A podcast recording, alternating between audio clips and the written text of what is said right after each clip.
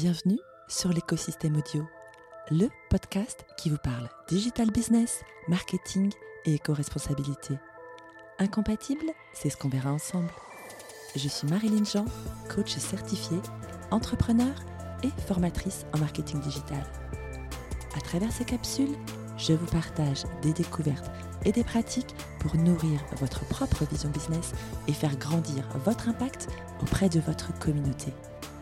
En solo ou avec mes invités, nous parlerons innovation technologique, tendance sociétale, astuces marketing et outils mindset. Bonjour à toutes et à tous, j'espère que vous allez bien. Donc aujourd'hui, euh, j'ai décidé de vous parler d'un coup de cœur que j'ai eu pour une marque qui s'appelle Bien Aimé. Alors Bien Aimé, c'est une marque de parfumerie et de cosmétiques française qui s'inspire de l'univers art déco des années 30. Cette marque propose des parfums, des produits cosmétiques dérivés du parfum, tels que des baumes, des savons artisanaux ou encore des bougies et des accessoires. Par exemple, euh, j'ai pu identifier un superbe vaporisateur de sac, des trousses de toilette ou encore un briquet de poche très élégant. Mais au-delà de ça, en fait, j'ai été euh, vraiment interpellée par le positionnement très singulier de la marque Bien Aimée. Donc son positionnement haut de gamme qui conjugue à la fois esthétique, savoir-faire, plaisir et durabilité. J'ai donc le plaisir aujourd'hui de recevoir Cécilia Mergui, la refondatrice de la marque qui, en 2021, a choisi de racheter cette belle maison endormie et de la faire revivre en lui insufflant un souffle de modernité. Alors j'ai particulièrement remarqué son manifeste, donc je vous invite vraiment à consulter son site web. Et dans ce manifeste, qu'est-ce que j'ai trouvé? J'ai trouvé euh, le wording Nous conjuguons notre amour pour le beau et la planète. Euh, donc ces produits, en fait, euh, sont de véritables objets d'art et de beauté. Ils sont vraiment pensés pour être durables. C'est le point de départ du projet. Donc bonjour Cécilia, merci de m'avoir accordé cette interview. Pourriez-vous vous présenter et puis nous raconter comment s'est passé ce coup de cœur qui vous a mené à découvrir cette marque et puis surtout le fait d'avoir eu l'envie et l'audace de vous lancer dans cette aventure entrepreneuriale seule. Bah, bonjour, merci de, m'accueillir. Euh, donc je suis Cécilia Merli, la refondatrice de la marque Bien-Aimée. Je dis re car cette marque a un fondateur, on, aura tout le temps de revenir sur son histoire plus tard. Euh, pour vous expliquer un petit peu le cheminement et euh, qui a abouti en fait euh, au, relancement de cette marque pour moi. et ben, il est un petit peu lié à la fois à ma vie professionnelle et à ma vie personnelle. Mmh en fait, depuis toujours, depuis petite, j'ai toujours été très attirée par l'esthétisme art déco. par les années 30. même, ça a toujours interpellé même mes parents quand j'étais enfant. J'avais toujours cette attirance pour l'architecture art déco, les visuels art déco, les artistes, euh, les vêtements même. Mmh et ça a toujours été euh, quelque part avec moi ce goût que j'ai cultivé donc euh, par le, fait de fréquenter beaucoup des brocantes, des ventes aux enchères, que ce soit aussi bien en physique qu'en ligne. Et en fait, au cours de ces multiples sorties en brocante, j'ai eu, j'ai toujours été étonnée de réaliser à quel point il y avait une multitude d'objets liés à la beauté qui étaient proposés à la revente. Parmi les objets euh, qui, dans, des séries en fait, de, vente aux enchères euh, d'art de, vie des années 30, je dirais qu'il y avait quasiment 50% des objets qui étaient en lien avec la beauté, que ce soit donc des vieux flacons de parfum, des poudriers, des nécessaires à beauté, des miroirs de poche, des brosses, des vanities. Enfin, il y avait énormément d'objets dédiés à la beauté à cette époque. Mmh euh, et, je réalisais en voyant tous ces objets qu'aujourd'hui, ils avaient totalement disparu de, euh, nos habitudes de consommation et remplacés par euh, des alternatives plutôt jetables ou plastiques. en tout cas, où l'idée était beaucoup plus utilitaire que d'être dans l'objet d'art, en fait. Et moi, étant particulièrement attirée par l'esthétisme art déco, je me suis toujours dit, mais j'aimerais, moi, en tant que cliente, reconsommer, retrouver une marque qui me propose ce type d'objet. J'aimerais pouvoir m'acheter un très joli miroir de poche, travailler, euh, voilà. Et pourquoi est-ce qu'aujourd'hui on n'a plus du tout ce type d'objet de, Et donc ça a toujours été dans un, dans un petit coin de ma tête. Et, euh, et un jour, en fait, dans une brocante, je suis tombée sur un poudrier de la marque Bien-Aimé. Mmh et en fait, en voyant ce poudrier, j'ai eu un vrai coup de cœur pour l'objet. Déjà, qui était un, très joli poudrier rose avec des très jolis décors vraiment propres à l'époque. j'ai adoré le nom de la marque que je trouvais très poétique, avec des significations très, très douces, très positives. Et, et je me suis dit, tiens, c'est intéressant, cette marque, j'en avais jamais entendu parler. Et donc, je, suis allée euh, sur Google, j'ai tapé Bien-Aimé, et là, j'ai appris toute l'histoire de Robert Bien-Aimé, parce qu'en fait, Bien-Aimé est un nom de famille. C'est le nom de famille donc de Robert Bien-Aimé, qui était un, parfumeur euh, et un chimiste très emblématique de la période des années 30. Pour raconter un petit peu son histoire euh, rapidement, c'est à la base un chimiste qui avait été repéré par Paul Parquet. Paul Parquet était le nez officiel de la maison Houbigant, qui était une maison de parfumerie euh, très importante de l'époque des années 30, concurrente de Guerlain, donc vraiment euh, une très très belle maison. Et Paul Parquet avait un peu eu le sentiment euh, que la parfumerie allait bouger vers les matières synthétiques. il avait eu raison de le penser. Et donc il savait qu'à un moment, il allait devoir mêler la chimie à son métier. Et donc il avait repéré Robert Bien-Aimé à l'école de chimie, qui est un très très bon élève. Et euh, il l'a gardé un peu sous, sous il l'a gardé un petit peu à l'œil pendant plusieurs années. Et puis finalement, il a fini par l'embaucher.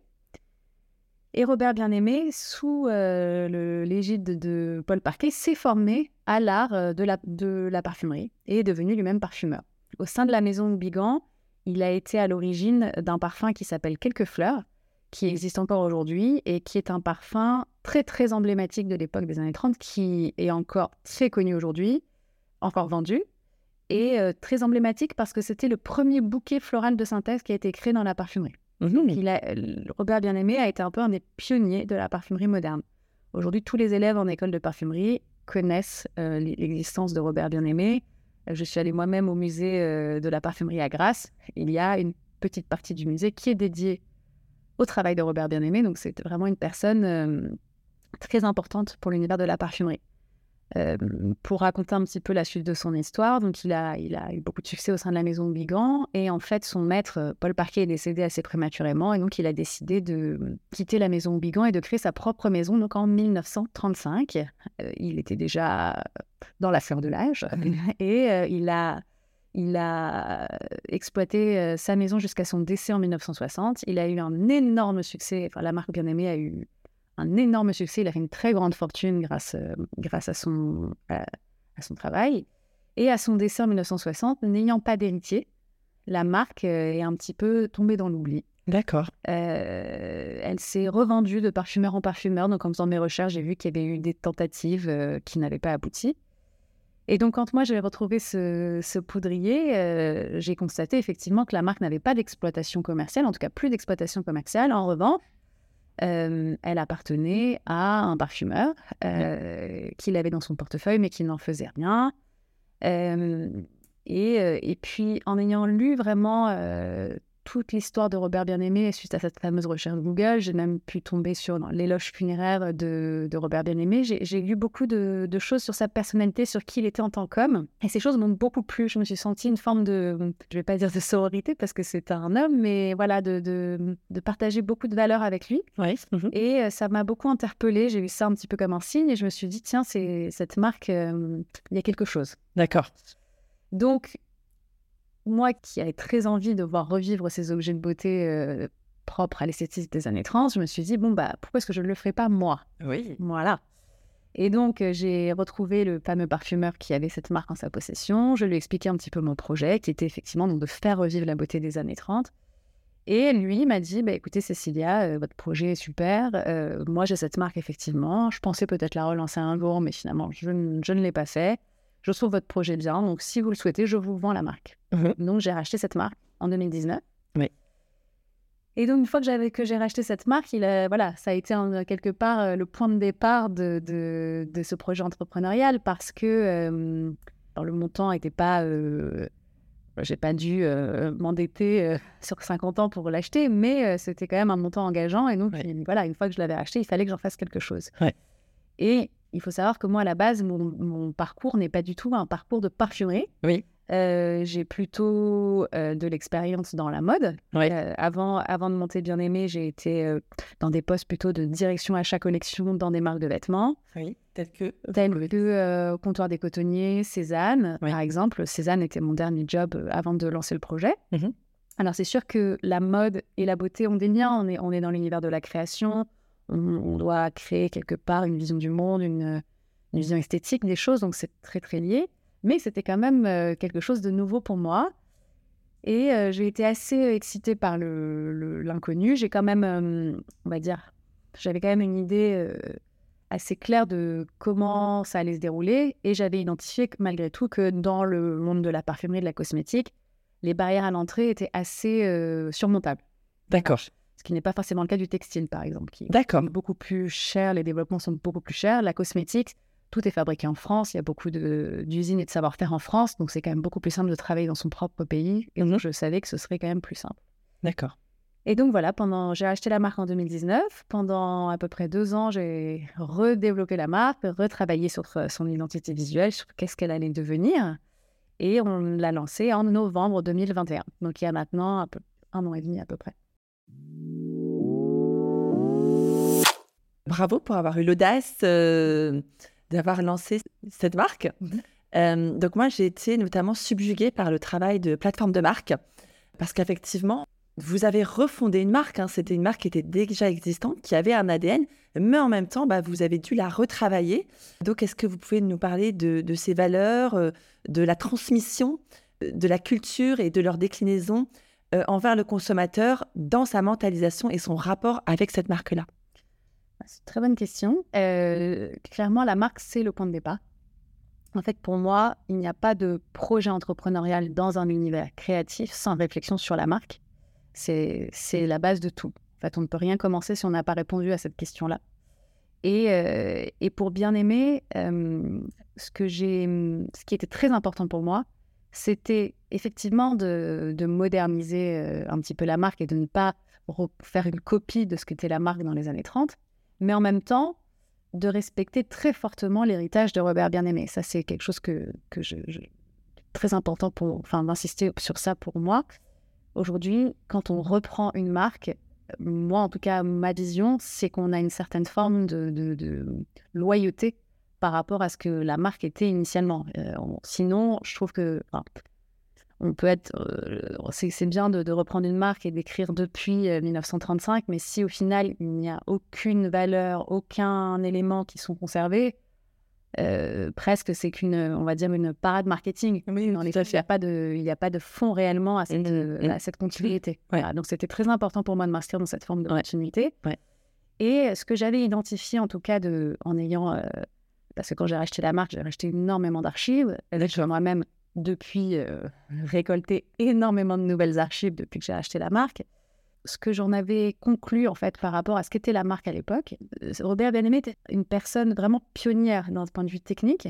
Il a œuvré en fait pour euh, la protection des savoir-faire français du monde de la parfumerie et de la cosmétique. Il a été président du syndicat des parfumeurs. D'accord. Il a été directeur de la maison de la chimie. Mmh. Euh, il a vraiment eu un rôle officiel euh, très important dans ce domaine-là. Et on lui a même rendu à la fin de sa vie la Légion d'honneur pour euh, le féliciter de son travail dans ce sens-là. Et donc, c'était très important pour moi de continuer son travail sur cette, ce côté savoir-faire. Donc, ça, c'est un des axes. Les autres axes, c'est que c'était une marque qui était vraiment faite pour les femmes, pour embellir les femmes, simplifier la vie des femmes. Et également avec cette cette envie de surprendre par euh, la beauté des objets. La marque Bien-Aimée était assez reconnue pour avoir des flacons très assez audacieux, euh, des packaging très complexes, euh, vraiment assez, assez exceptionnels dans leur réalisation. Oui. et donc, voilà, c'était aussi un des éléments que j'avais envie de garder. Oui. C'est vrai que le packaging sont très beaux, très élégants, simples et élégants à la fois, très raffinés. Et le dernier aspect, je dirais, ça, ça, ça, hum, c'est quelque part l'interprétation que je pouvais avoir sur la marque euh, de la perception de la personnalité de Robert Bien-Aimé, euh, qui m'a ensuite d'ailleurs été confirmée par les gens que j'ai rencontrés, euh, j'en parlerai après, qui ont connu Robert Bien-Aimé. c'était c'était une personne extrêmement affable, douce, d'une très grande bonté, douceur dans, son, dans sa personnalité. Et je, pense, je trouve que ça transparaissait énormément dans sa marque, dans l'expression visuelle de, de, de, sa marque, même à l'époque des années 30. Les visuels sont toujours euh, construits avec beaucoup de poésie, de douceur, dans, dans des tonalités euh, colorielles euh, très douces, très, très poétiques. Même dans les slogans, même dans la manière de s'adresser aux clients, il y avait toujours cette douceur. Et donc, c'était une des valeurs que je voulais garder fortement. Ouais. Est-ce que vous diriez, Cécilia, que ça correspond à votre personnalité? Oui, je pense que oui, mmh. clairement. Je n'aurais pas pu faire une marque qui ne me ressemble pas un minimum. Je pense pas par euh, narcissisme, mais parce que hum, en fait, on n'est jamais meilleur dans l'expression de ce qu'on est soi-même. Sinon, si on se force à aller vers euh, des valeurs qui ne nous ressemblent pas, euh, même si ce sont des valeurs positives, on est moins, je pense, on ressent moins la sincérité. du coup, l'exécution est toujours, je pense, un peu moins riche. Voilà. Donc, je pense effectivement que j'ai construit aussi l'image de bien-aimé à travers les valeurs que je partage, parce que je me sentais plus sincère et authentique par rapport à la réalisation.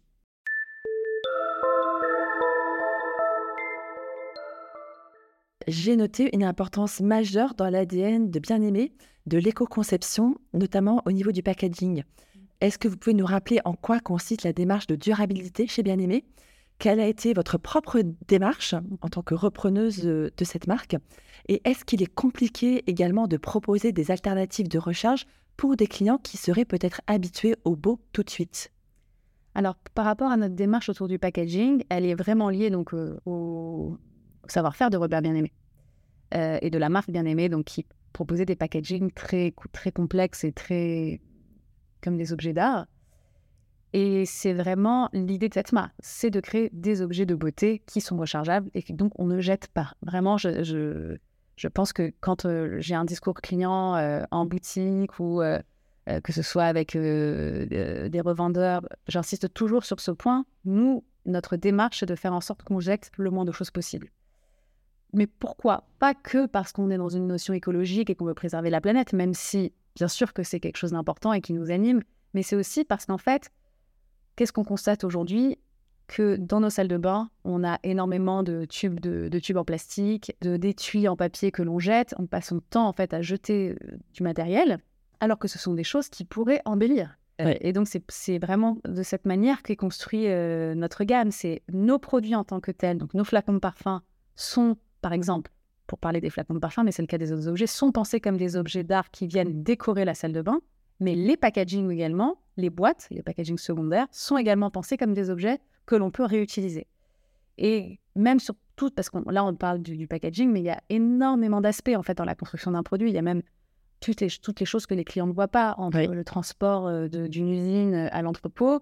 Il y a forcément toujours des emballages, des packaging. On est toujours dans une volonté de réduire au minimum, enfin au maximum plutôt, on voulait euh, le jetable.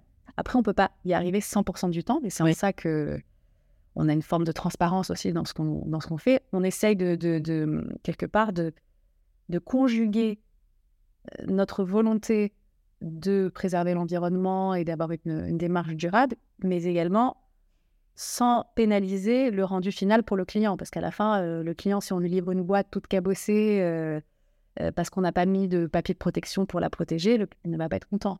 Donc il y a quand même des réalités techniques. Les produits, ils, ont quand même du transport, ils vont voyager dans des cartons. Et on doit quand même pouvoir euh, avoir un rendu euh, satisfaisant pour le client. Oui, donc il faut réussir à trouver un équilibre. Exactement. Effectivement, j'ai noté euh, que vos produits sont conçus pour devenir des objets beaux et utiles au quotidien. Donc moi, j'ai trouvé cette formule vraiment très impactante, avec beaucoup de sens. Donc Cécilia, vous parlez de valeur de transparence. Donc là aussi, cette valeur est présente dans votre manifeste. Et je trouve ça courageux parce que euh, vous indiquez que vous dévoilez tout de la composition de vos produits, du choix des ingrédients et des méthodes de fabrication. Donc vous indiquez privilégier des ingrédients naturels et également vous indiquez que euh, bah, vous utilisez aussi certaines substances dites controversées qui peuvent figurer dans la liste des produits, euh, mais qu'à défaut d'alternatives satisfaisantes et qui répondent à l'exigence de bien aimer, vous les avez sélectionnés en toute conscience car leur présence infime ne représente aucun danger.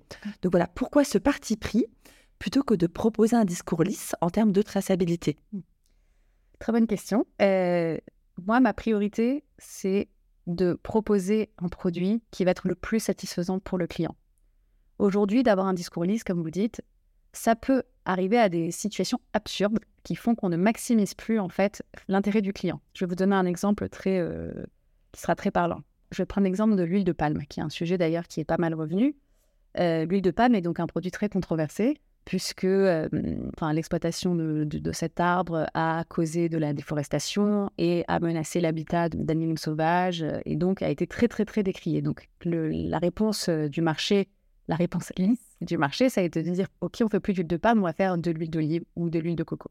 Et nous, chez Bien Aimé, nous utilisons de l'huile de palme dans nos savons, mais de l'huile de palme avec une certification RSPO, mhm. qui est une, huile de palme qui, enfin, en fait, qui œuvre pour empêcher justement la déforestation, qui est euh, produite de manière respectueuse de l'environnement. Pourquoi nous utilisons cette huile et pas une autre huile? Ça aurait été beaucoup plus simple de dire on, on fait de l'huile d'olive, on fait de l'huile de coco, parce qu'en fait, c'est en sac, parfois ça peut être assez cocasse. Les clients, on leur dit qu'on utilise de l'huile d'olive, ils s'imaginent que c'est de l'huile d'olive qui est euh, produite en Provence, euh, dans un moulin, avec un fermier qui a un petit brin de lavande dans la bouche et qui va produire cette petite huile d'olive artisanale qui va nous servir à faire nos savons. Mais en fait, c'est pas du tout comme ça que l'huile d'olive qui est utilisée dans l'industrie de masse est produite. C'est l'huile d'olive qui vient en général de Chine et qui n'est pas forcément produite dans des conditions ni de respect euh, du travail, ni, euh, ni même de, de, respect qualitatif, enfin voilà, euh, de, en tout cas qui ne produisent pas une huile qualitative. Or, l'huile de palme, pourquoi on l'utilise? Parce qu'en fait, c'est celle qui permet de mieux préserver les capacités olfactives de nos produits. Donc, on l'utilise parce qu'en fait, c'est celle qui va avoir le meilleur rendu olfactif pour le client. Le client, quand il achète un savon parfumé, ce qu'il veut, c'est avoir un, un savon qui sent euh, le parfum, qui n'est pas pollué par d'autres odeurs. Donc, euh, c'est pour ça qu'on l'utilise, mais on a conscience de ce problème de, de, déforestation. Donc, on a essayé de corriger le tir euh, avec cette huile RSPO. Mais c'est vrai que ce serait beaucoup plus simple pour nous. On aurait beaucoup moins de remarques si on disait on fait ça à l'huile d'olive ou l'huile de coco, mais on veut quand même proposer le meilleur produit pour le client. Donc, on assume. Voilà. D'accord. D'accord, très bien. du coup, la certification bio, c'est pas quelque chose qui vous intéresse? C'est pas. On n'est pas aujourd'hui. Euh, ce qui est sûr, c'est qu'on a une volonté d'être le plus, le plus que possible naturel. Mais, encore une fois, c'est aussi, je parle surtout là de la parfumerie, et s'il euh, y a des parfumeurs qui nous écoutent, ils, ne pourront qu'être d'accord. Ce qui vient de la nature n'est pas forcément bon. Pour, tout ce qui vient de la nature n'est pas forcément bon pour l'humain. Et donc, pourquoi la parfumerie de synthèse a-t-elle été développée? C'est aussi pour pallier aux problèmes euh, d'allergie, euh, également au problème d'exploitation animale, parce qu'il y a beaucoup de molécules de, parfumerie qui étaient liées en fait à, des molécules animales. Je parle par exemple du musc, qui venait euh, quand même du civet du chevreuil, donc euh, l'ambre gris qui vient des déjections de la baleine. Alors voilà, on est sur des produits qui sont liés aux animaux. Donc les molécules synthétiques, elles sont faites justement pour empêcher ça. Donc le synthétique n'est pas forcément mauvais. Et, mais quand on a la possibilité entre utiliser une molécule naturelle et une molécule non naturelle et que la molécule naturelle est, très positive pour à la fois pour l'environnement et pour le consommateur, bien sûr qu'on va privilégier cette molécule-là. Euh, on essaye toujours d'arbitrer dans l'intérêt du consommateur. C'est vraiment ça ce qui, nous, anime au quotidien dans nos choix. Et c'est effectivement pour ça qu'on a pris la décision de publier sur notre site la liste de tous les ingrédients qui sont utilisés dans notre formule. Mais on ne fait pas que publier la liste des ingrédients, parce que ça, de toute façon, c'est une obligation légale on, explique exactement pourquoi l'ingrédient est présent dans la formule dans des termes qui n'a pas besoin d'avoir un doctorat de chimie pour le comprendre. Ce sont des termes explicatifs euh, très, très simples. Et on, s'est adossé à euh, l'organisme Inky Beauty, qui est un organisme euh, impartial qui, réalise une, qui note en fait tous les produits en fonction de, toutes les molécules chimiques en fait, en fonction de différents critères, à savoir l'environnement, la santé. Et on a révélé les notes Inky Beauty de tous les ingrédients qu'on utilise euh, pour, ne, pour être totalement transparent et qu'il n'y ait pas de, volonté de masquer. Euh, voilà. Et en tout cas, chaque choix est fait en conscience. Voilà. D'accord. Donc tous les parfumeurs hein, ne dévoilent pas leurs chiffres euh, tels que vous le faites. Mm. Ce qui m'a également interpellée, Cécilia, c'est le soutien de bien-aimé vis-à-vis de l'artisanat français. donc j'aimerais euh, savoir quels sont vos partenaires et comment est-ce que vous les avez choisis.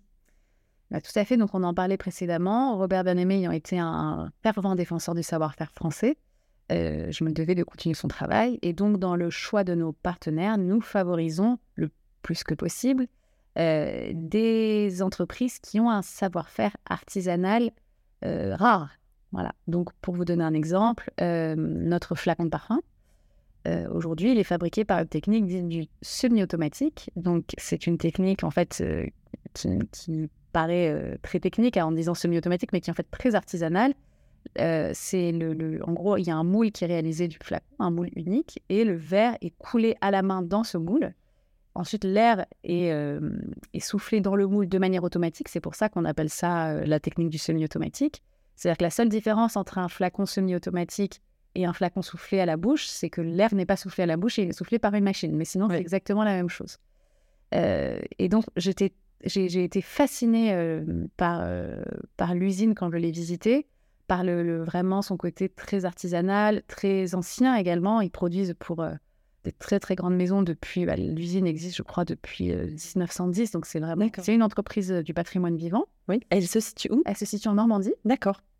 Et c'est une technique qui coûte aussi très cher, mais qui permet d'avoir un flacon avec un poids de verre très fin, donc très délicat, qui permet vraiment d'avoir un, produit, un objet qui est très, voilà, qui est très délicat, très, mmh, je vais pas dire fragile parce qu'il est quand même solide, mais il, n'a pas les qualités, en tout cas les aspects de, de, flacons qui peuvent être produits en masse dans des usines en Roumanie, en Chine, etc. Et donc effectivement, ça coûte beaucoup plus cher, mais ça fait toute la différence pour un produit comme bien aimé. Et puis ça permet de soutenir cette usine parce qu'aujourd'hui, c'est la dernière en France à proposer des flacons avec ce type de technique. Et le jour où si cette usine, elle a, cette usine a, a, fait, je crois, une ou deux fois faillite. Donc elle a été reprise à chaque fois. Mais si cette usine disparaît définitivement, ce sera ce savoir-faire que nous allons perdre. Aujourd'hui, on, on, est toujours en train de se lamenter sur le savoir-faire textile, qui était un savoir-faire très français que nous avons totalement perdu, puisqu'on a forcément souhaité produire dans des endroits où la main-d'œuvre était moins chère. Bah, on, pourra se lamenter peut-être dans 10 ans de la perte de ce savoir-faire dans le verre si euh, des entreprises telles que Bien Aimé et d'autres ne la soutiennent pas par, en, faisant produire, même si ça coûte plus cher.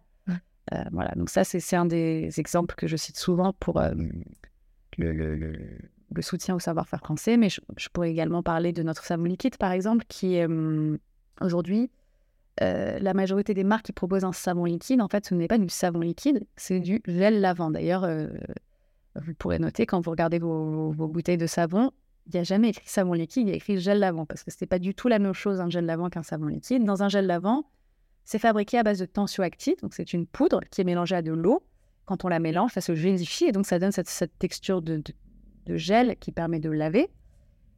Mais euh, quelque part, c'est euh, beaucoup plus chimique, alors que le savon liquide, c'est fait par une technique de saponification, qui est un procédé chimique euh, et nous, nous utilisons le procédé de saponification dite savon de Marseille. C'est pour ça qu'on a un savon un petit peu plus liquide d'ailleurs que la majorité des gels lavants qui sont sur le marché. Et cette technique permet de préserver aussi ce savoir-faire artisanal français qui est le, savoir-faire du savon de Marseille. D'ailleurs, il est produit dans la région de Marseille, mais également a beaucoup d'avantages, de, notamment sur le respect de l'épiderme. Ça assèche beaucoup moins la peau. Euh, euh, et ça nettoie beaucoup plus en profondeur. C'est pour ça que le savon de Marseille est encore aujourd'hui utilisé tous les jours euh, dans pas mal d'applications d'ailleurs. D'accord. Eh bien, écoutez, j'apprends beaucoup de choses avec vous, Cécilia. Du coup, je vais peut-être revoir aussi mes propres choix. Et bah, quelque part, bah, les clientes et les clients de Bien-Aimé aussi contribuent bah, à soutenir tout, tout, ce patrimoine vivant français. C'est vrai que en tant que, client, on n'a pas connaissance des dessous de, de, l'industrie, de comment sont, fabriqués euh, les produits. Et en fait, en achetant bien aimé, on fait un vrai choix également. Mm. J'ai également noté le soutien aux femmes de bien aimé. Donc bien aimé s'engage auprès des femmes euh, en encourageant des programmes associatifs, notamment à travers le don de produits. Vous avez choisi d'apporter votre soutien à l'association Joséphine qui vient en aide aux femmes en difficulté en utilisant les soins de beauté et de bien-être comme levier d'insertion sociale et professionnelle. Donc bravo pour cette démarche. Et est-ce que vous pouvez nous parler de ce choix et comment est-ce que ça s'est fait? Alors déjà, le, choix d'avoir cette notion de, solidarité, euh, ça fait partie des valeurs de l'entreprise. Quand on s'appelle euh, bien aimé, qu'il y a quand même cette notion d'amour, euh, ça me paraissait assez évident d'avoir ce côté amour de son prochain, donc pas qu'avec ses fournisseurs et ses clients, mais aussi avec euh, son prochain. Et l'association Joséphine, c'est une association avec laquelle j'avais déjà collaboré dans mes précédents jobs. J'aime beaucoup la mission de cette, de, cette, association. En fait, à la base, l'association Joséphine était un salon de coiffure. Ça a commencé comme ça. qui était mis à disposition pour des femmes dans des situations de précarité pour voilà, leur permettre de, venir se faire couper les cheveux gratuitement et, leur donner un minimum de comment dire, de, soins, de beauté euh, pour leur faire du bien au quotidien. Et en fait, je trouve que la mission est assez exceptionnelle parce qu'en fait, aujourd'hui, ce qui fait qu'on a confiance en soi le matin quand on se réveille pour aller à un entretien d'embauche, qu'on enfin voilà, qu'on a envie d'avancer dans la vie, l'aspect physique est très présent, surtout chez les femmes. Euh, et donc, il y a énormément de femmes qui peut-être aimeraient aller à un entretien, mais n'ont pas les vêtements qu'elles pensent euh, suffisants pour se rendre à cet entretien, n'ont pas la possibilité bah, de se faire teindre les racines, voilà. Et cette association pourvoit à tout cela. Donc ça a commencé par la coiffure, mais aujourd'hui ça va beaucoup plus loin que ça. Euh, ils ont également du, mm, stylisme, du coaching, euh, euh, et, les femmes qui font partie de l'association sont vraiment accompagnées pendant une longue période. C'est pas juste vous venez vous faire couper les cheveux une fois, c'est vraiment un accompagnement qui est sur une durée de, je crois, un an, voire plus. Et donc, ça aide vraiment ces femmes à se réinsérer dans la société via la revalorisation physique et le fait d'avoir plus confiance en elles. Et donc, bien aimer euh, euh, s'associe à l'association Joséphine, pour l'instant avec nos petits moyens par du nom de produits, mais nous espérons plus tard euh, pouvoir participer plus amplement via de l'appel aux dons ou même du, de reverser une partie de notre chiffre d'affaires pendant certains événements pour soutenir cette association. D'accord, donc bien aimé, marque engagée, et vous aussi, Cécilia, qui êtes le porte-drapeau de cette action. Alors, j'ai aussi beaucoup aimé le clin d'œil fait au Japon. Je suis une fan du Japon, avec notamment le furoshiki, qui est une technique qui consiste, à ce que j'ai compris, à envelopper des petits présents dans un carré de tissu selon un rituel bien organisé. Donc derrière ça, en fait, il s'agit d'un emballage cadeau zéro déchet et très original. alors, est-ce que vous pouvez nous parler de, ce choix euh, de cette transformation aussi de produits qui ensuite peut euh, devenir un, petit foulard ou un accessoire euh, de sac? Donc voilà pourquoi ce choix de produits et notamment ce rapport au Japon. Alors, pour le, hmm, je vais d'abord commencer par le Japon et puis après je vous expliquerai pourquoi le furoshiki. alors le Japon, je, je pense qu'il y a une grosse partie de la réponse qui est dans mon goût aussi très très très présent pour tout le l'artisanat en fait japonais le Japon est un pays qui est extrêmement fort pour préserver parfaitement son artisanat. Je pense que c'est même un des pays les plus à la pointe sur ça. Et ça m'a toujours fasciné puisque l'artisanat est toujours préservé dans sa manière la plus pure et la plus parfaite. il y a des artisans qui font le même job depuis 50 ans, 60 ans qui continuent d'exercer. et, le, et le pays encourage et subventionne beaucoup l'artisanat. Euh, donc ça, c'est un premier élément de réponse. Le deuxième élément de réponse, c'est qu'en fait, dans les années 30, euh, ça a été aussi euh, le moment euh, des voyages. On, a commencé à avoir accès à certains savoir-faire de pays très lointains et qui sont, qui, sont vraiment rentrés dans la culture de, pays européens de manière un petit peu plus présente. Et dans les années 30, il y a énormément d'aspects de, beauté qui était inspiré de, du Japon. Le kimono, notamment, est arrivé un peu dans les garde-robes euh, dans les années 30 et c'était inspiré des, kimonos japonais. C'était aussi le moment des grands voyages d'entrepreneurs dans les différents pays pour aller en fait récupérer des savoir-faire de, ces pays-là. Et donc, les années 30, le fait de, faire un clin d'œil au Japon, c'était aussi de faire un clin d'œil à cette période des années 30. Voilà. Et pour, parler du furoshiki, le furoshiki, c'est vraiment la réponse à, tout le discours que je vous tenais précédemment. C'est nous essayons de faire en sorte de ne rien jeter. Et clairement, le papier cadeau, c'est que c'est, je sais plus, j'avais, j'avais hum, entendu une statistique, alors je veux pas dire n'importe quoi, mais c'était de l'ordre de milliers de tonnes de papier jeté pendant les périodes de Noël. Donc c'est assez incroyable. C'est vrai que c'est presque vertigineux quand on y pense. Euh, et donc, mon, interrogation à ce moment-là des fêtes de Noël, c'était comment est-ce que nous, bien aimés, on peut proposer une alternative au papier cadeau qui soit quelque chose qu'on garde? Et là, tout de suite, j'ai pensé euh, à, cet art japonais du furoshiki. Euh, et donc, c'est pour ça que nous avons développé notre propre furoshiki à la base d'un imprimé années 30 qu'on a racheté chez les archivistes d'imprimés anciens. On a donc répliqué sur un foulard en coton et voilà, et qui sert aujourd'hui à emballer les, cadeaux, mais également effectivement de se transformer en petit foulard par la suite. Très joli, je vous recommande d'aller le voir sur le site. Cécilia, je suis admirative de votre travail, de votre audace, de la transformation d'une idée, voilà, un coup de cœur, jusqu'à la création d'une boutique physique, d'une boutique en ligne avec tout un univers et justement avoir redonné un autre souffle, un autre axe à une marque existante. Donc déjà, bravo pour, euh, pour ce travail. Et je vais vous demander de nous partager votre mantra en tant qu'entrepreneuse.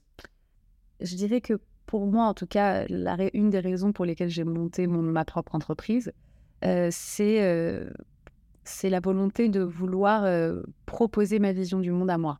Voilà.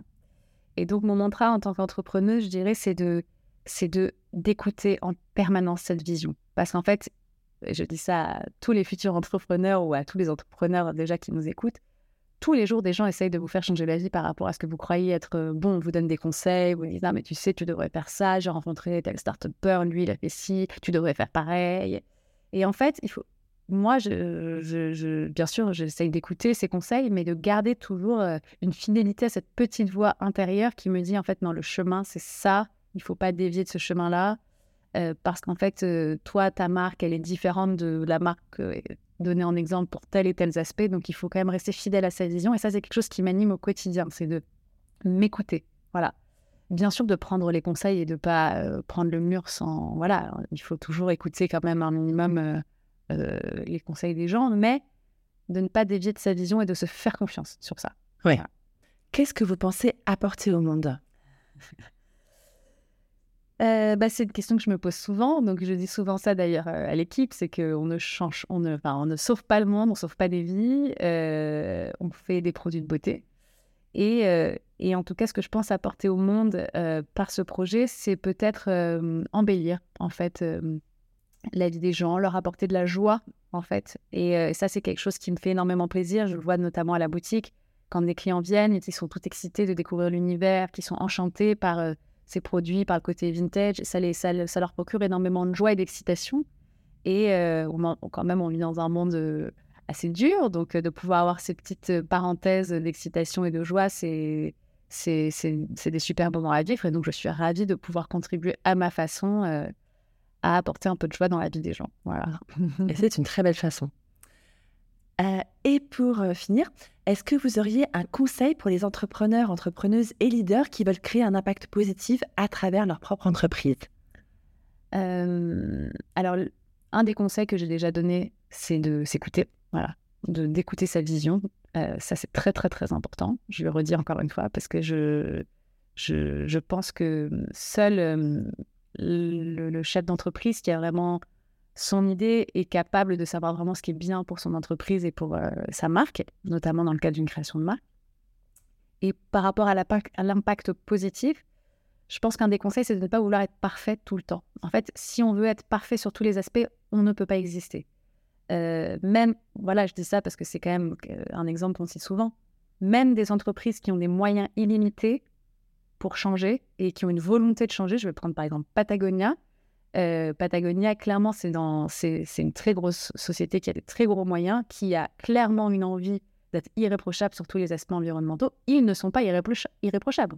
C'est impossible d'être parfait sur tous les aspects. Donc, à se mettre trop de contraintes, tout de suite, on va, on va en fait être tétanisé par la peur de ne pas y arriver, et puis on, va être face au mur très rapidement.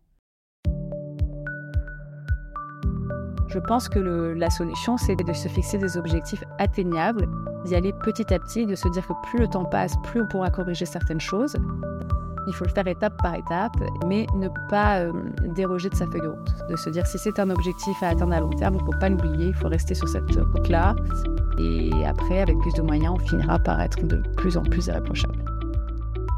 Merci beaucoup Cécilia de m'avoir reçu dans vos locaux, de m'avoir accordé cette interview précieuse à partager euh, auprès de tous les entrepreneurs et entrepreneuses que vous connaissez pour créer un impact positif.